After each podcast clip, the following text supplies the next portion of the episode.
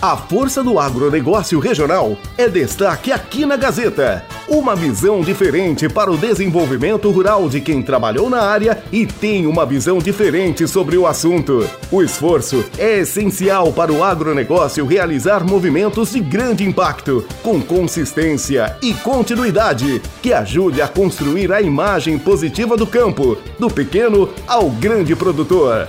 A Força do Agro, com Luiz Marçal Arrial, aqui na Gazeta. Bom dia.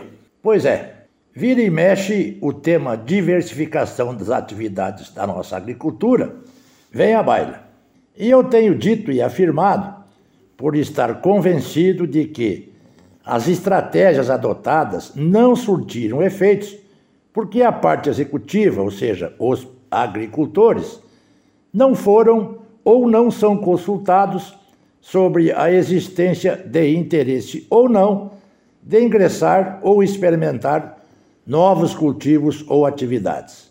Empurrado goela abaixo, não funcionou e não funcionará. Nós somos todos meio Santo Tomé, quero dizer, queremos ver para crer. E como são raros os exemplos, nós ficamos na mesma. É de se louvar que, vez por outra, aparecem alguns corajosos e até visionários, diria eu, que buscam inovar em seus afazeres agrícolas e por aí encontram belas respostas. Nós temos em nossa região bons exemplos. Eu não vou nominá-los porque, numa dessas, por não saber ou por esquecimento, eu deixo alguma coisa de fora e isso certamente não é agradável, razão pela qual antecipo as minhas escusas.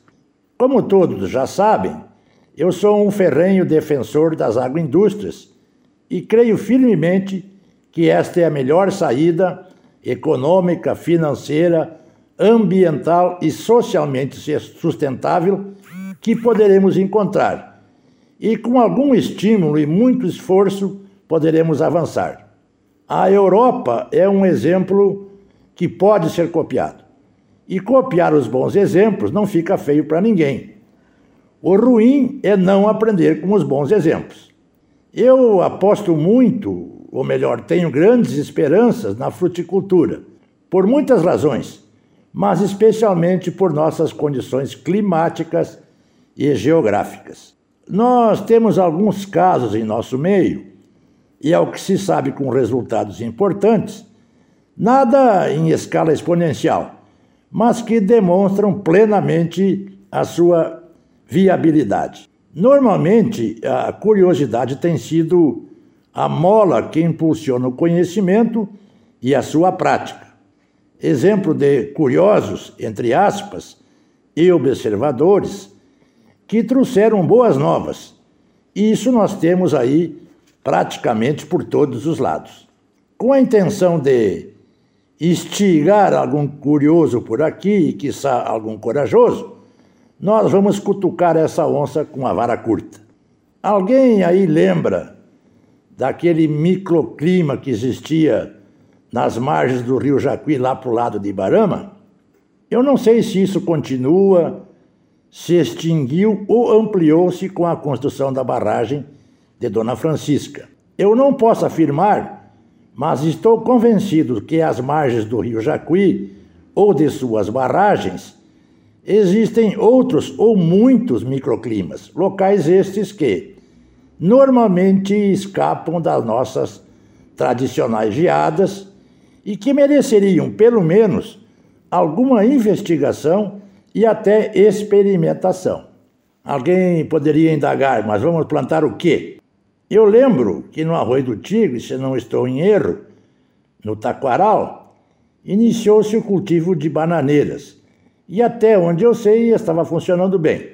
E continua. Outra experimentação que me ocorre, andando nos supermercados por aqui, me deparei com o preço do mamão, que estavam nas alturas, e imediatamente concluí que o frete tinha um peso muito importante nesse preço pois a fruta vem de longe, de muito longe, do sudeste, basicamente do Espírito Santo, ou do nordeste. Claro que vai chegar aqui muito caro.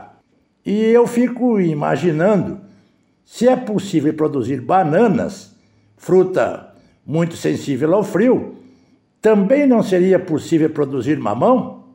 Formosa ou Havaí? Escolham. Boa semana a todos e até a próxima.